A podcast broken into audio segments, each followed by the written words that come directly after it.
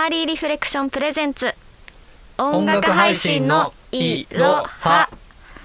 皆さんこんにちはポニーキャニオンの宮地です DIGLE MAGAZINE 編集長の江藤ですポニーキャニオン川崎です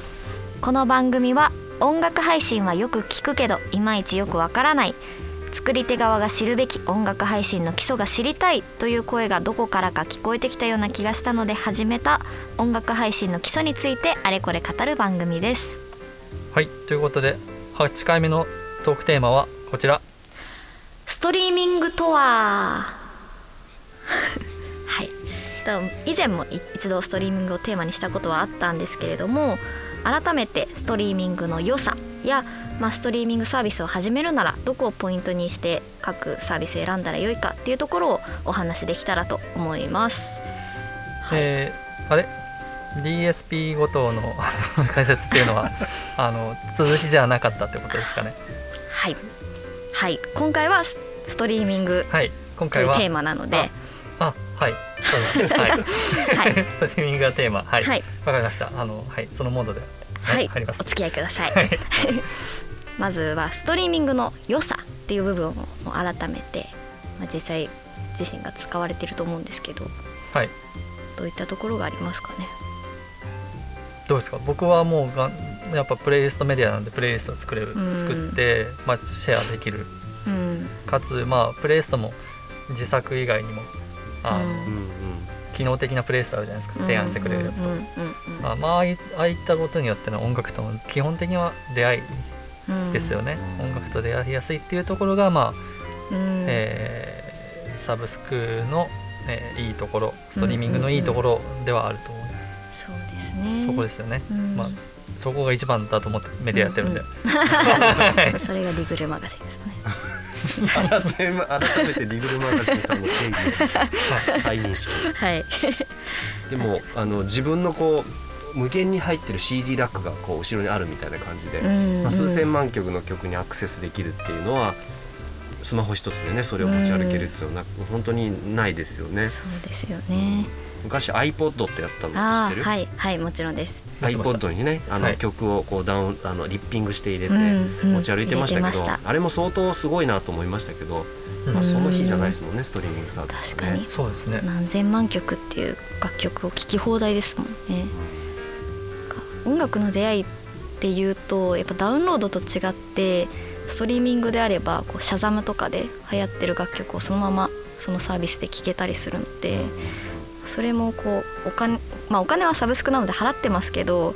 こうタイアップの楽曲とかこう街中で聴いた曲がそのまますぐに聴けるっていう環境もストリーミングならではなのかなとは思ったりしますね。確かに、うん、お店で流れてる曲検索する方法なんて昔なかったですもんね。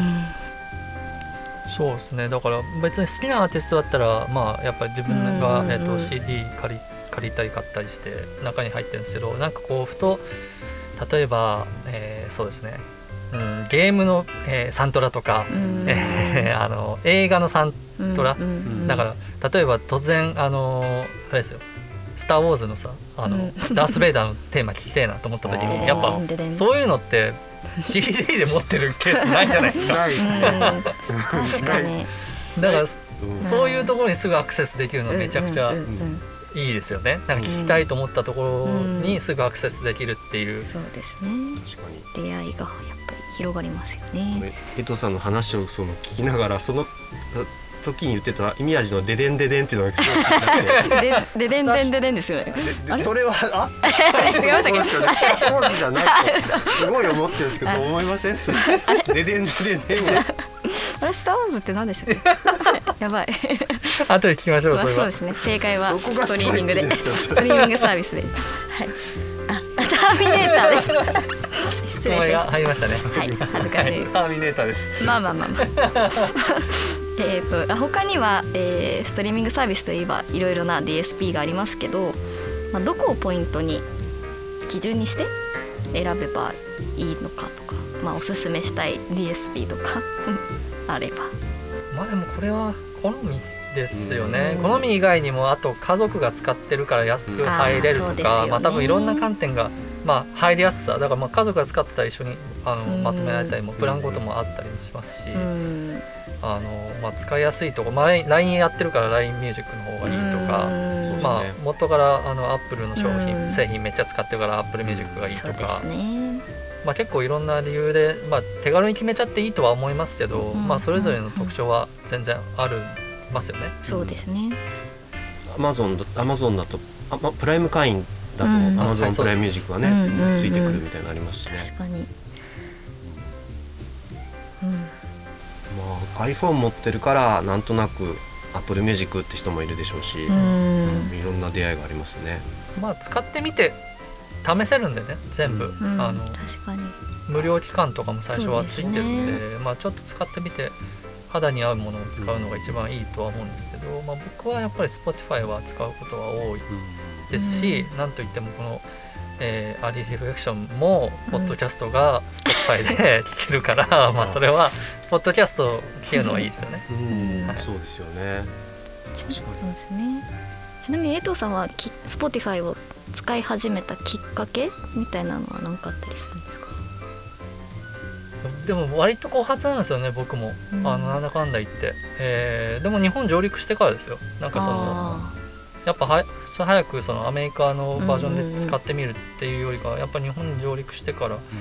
だったんで、うん、まあ、あとまあそのディグルっていうものを作り始めたタイミングであそうそういう感じになってくんだみたいな。そのその時どういうインパクトを受けました？こんなサービス始まるんだって聞いて、はい、あのディグルさん始めようと思った時もそうでしょうけど、うん、そのそのメディアっていうんですかね？その音楽配信サービスが日本にやってくるみたいな時に何か感じたことありました？いやぜまあ最初からもうプレイリストの話は聞いてたんで、うん、あまあ音楽の聴き方は確実に変わるし、うん、なんか、えー、今までよりすごくこの人はこれをすごく聞いてるっていうのがもうちょっとこうなんか緩和される感じ？だからそのやっぱどう考えてもアクセスできる量が変わるんで楽曲に対しての。シェアも簡単になるでしょうし。だから広く音楽に触れるきっかけがもうめちゃくちゃ増えるんだろうなとは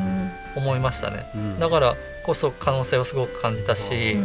音楽っていうものがまたなんかこう世の中の主軸というかすごく広まるコンテンツになってくきそうだなとも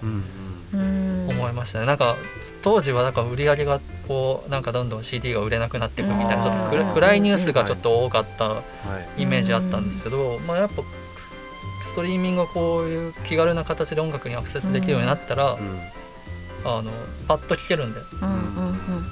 なんか別にそこにハードルってないじゃない。ですか3000円払わないと聴けないとか、なんかいくら払わないと聴けないっていう、そのところが取っ払われるんで、まあ、音楽にとっては絶対いい未来がまた来るんだろうなとは思いましたね。Spotify 無料ですもんね。無料で聴ける部分がありますもんね、そこは圧倒的に入りやすいですよね。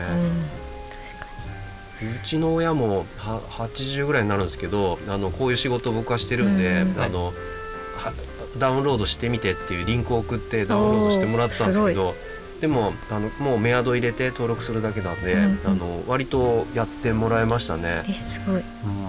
でそういうまあでもまだまだねカード登録しなきゃ使えないサービスとかもあったりする中で言うと、登録も多分かなり Spotify よりは簡単な部類じゃないかなと思ったりするんで。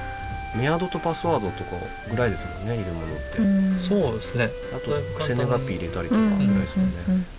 うん、確かにそういったところも重要かなと思ったりしますね。うん。どんどんこれから、まあ、ポッドキャストしかり音声っていう面で楽しいコンテンツが増えていくと思うんで。そうですね。ああとあれですね。あの買収しましたよねあそうなんです、それちょっとさっき話そうと思って、うんうん、何何のサービス名だったっけと思って今調べてたんですけどロッカールームですよね。あロッカールームそうそうそう、はい、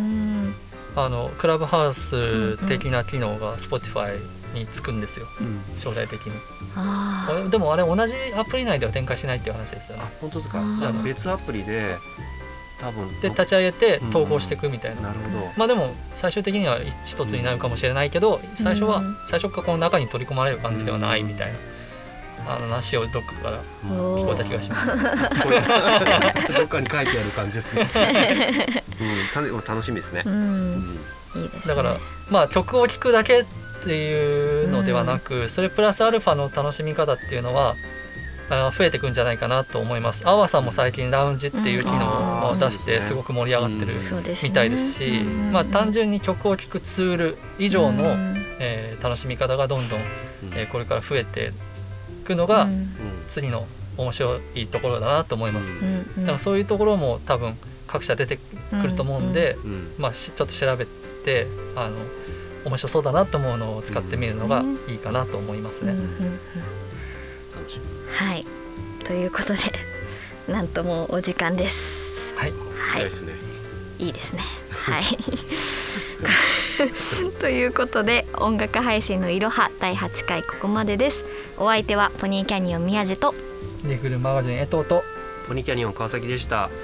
また次回